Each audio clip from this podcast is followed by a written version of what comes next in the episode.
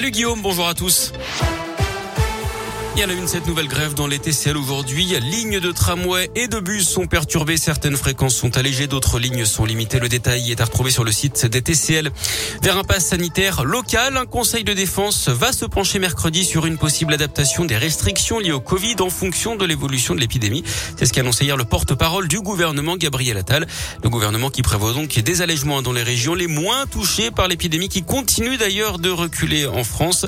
Le nombre de malades hospitalisés diminuait encore hier, tout comme le taux de positivité au plus bas depuis la mi-juillet.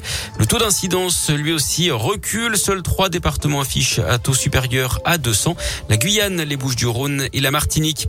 La politique et la primaire écologiste, on aura une finale entre Yannick Jadot et Sandrine Rousseau après les résultats d'hier. Ils s'affronteront lors d'un second tour du 25 au 28 septembre.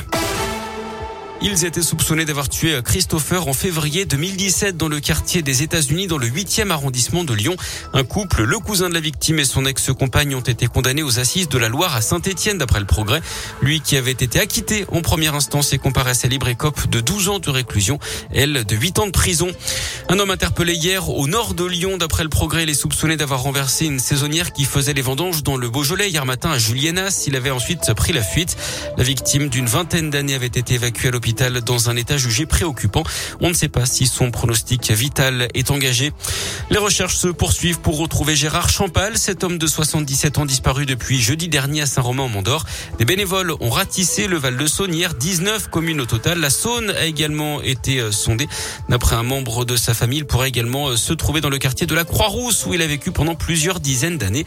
Les recherches doivent reprendre ce matin. Encore un drame de la route dans l'Ain. Une dame de 90 ans décédée hier à Vers 17 heures d'après le progrès. Elle aurait perdu le contrôle de sa voiture dans un virage avant de percuter une voiture qui arrivait en face. Dans l'autre véhicule, une femme de 35 ans qui a dû être désincarcérée.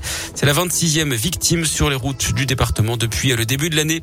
À l'étranger, la réponse du Premier ministre australien dans la crise des sous-marins. Scott Morrison a déclaré hier que le gouvernement français savait que Canberra avait de profondes et graves réserves concernant les sous-marins français avant que l'accord d'achat ne soit rompu la semaine dernière. Une réponse qui survient après les paroles de Jean-Yves Le Drian, le ministre des Affaires étrangères samedi soir sur France 2. Il dénonçait un mensonge, une rupture majeure de confiance et un mépris de la part des alliés de la France. Du sport du foot et cette défaite frustrante pour l'OL. Les Gones ont tenu tête au PSG hier soir au Parc des Princes.